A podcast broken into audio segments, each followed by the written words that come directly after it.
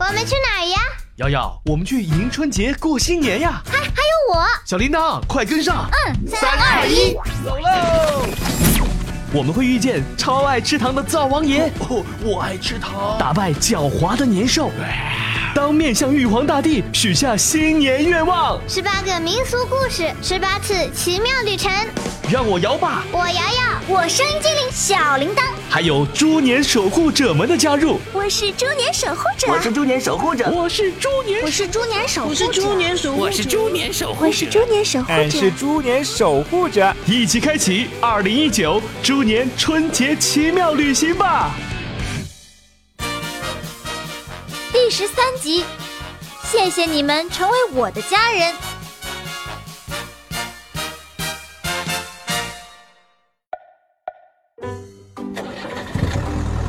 瑶瑶，瑶瑶，好了没呀？都等老半天了。来了来了，快点啊！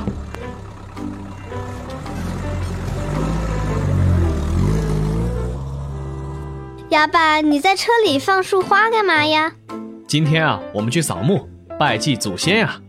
咦，扫墓不是清明节才会去的吗？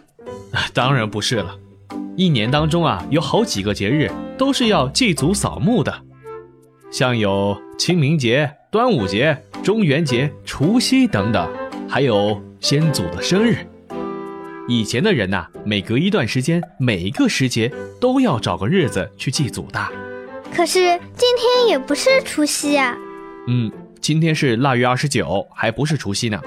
但是现代人的生活节奏已经是不一样了。你想，我们过年不是要回老家吗？还有其他很多事情要去做的。而且除夕那一天来扫墓的人会很多，路上啊会堵车，这里也会一团糟。所以不少人就提前一两天来扫墓了。好吧，但随便改日期真的可以吗？这个从道理上来讲呢，的确不是太好，因为每个日期啊都有它的原因的。但现实情况啊发生了很大的变化，很多人也只能是这样了。另外啊，祭祖时间在全国各地本来就是有差异的，但是大部分地方呢是除夕下午或者是晚上，但也有很多地方是大年初一一大早的，比如台湾省、湖北省。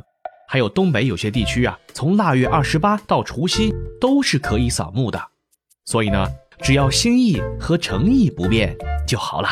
好吧，可是为什么要安排这么多节日去祭祖啊？哎呦，那就要好好的讲讲祭祖这件事情本身了。为什么有这么多祭拜的日子呢？而且持续了几千年。首先说明这件事情很重要。呃，这还要你说？你不说我也知道。哎，瑶瑶，你别着急嘛。为什么重要呢？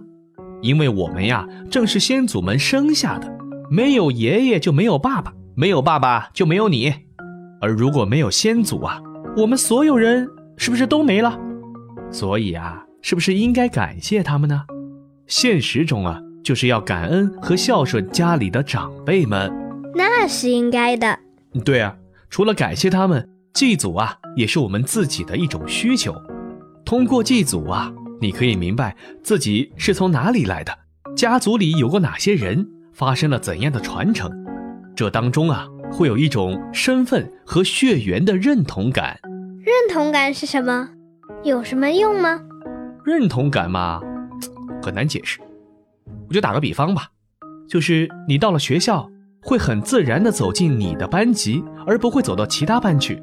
因为你知道你是这个班的人，同学们也都认识你，愿意和你在一起相处，是不是啊？好像有点明白了。嘿，此外呢，传统祭祖仪式会聚集起整个家族的人，这样就能增进家族成员之间的感情，会更加的亲密。哎，瑶瑶，我们到喽。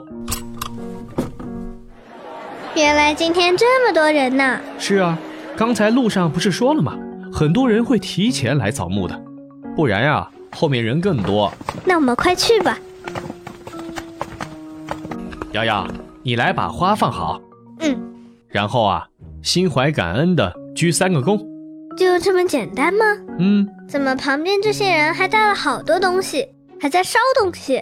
以前呢，祭祖啊，确实需要很多的仪式和贡品，还有旁边这些人在烧的香烛纸钱。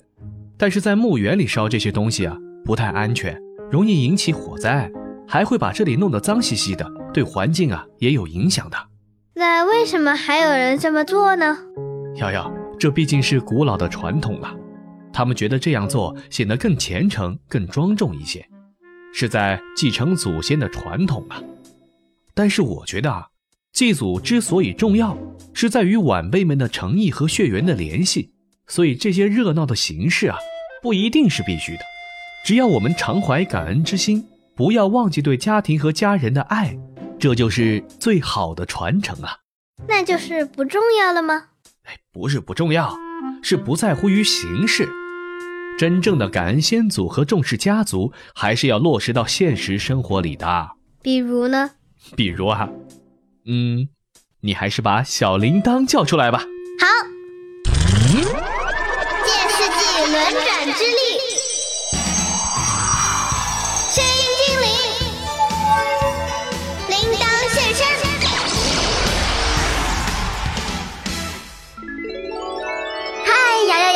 我又来了。你们今天有什么需要帮忙的吗？你好啊，小铃铛。我们刚刚祭祖了。铃铛。但小朋友本来就对祭祖没太多的认识，现在的仪式啊又相当的简化，所以啊，我想带瑶瑶更深入的体会为什么要纪念祖先，认识到家族传承当中的重要性啊。那要我带你们去哪里呢？嗯，我想了一想，应该去见见《三字经》里的窦燕山。哦，我明白了，是去见那位非常厉害的父亲吗？没错，让我来。铃铛神秘树枝，时空跳跃。窦燕山是谁？《三字经》不是人之初性本善吗？怎么和祖先联系起来了？瑶瑶一行会收获哪些新知识？精彩就在下一集。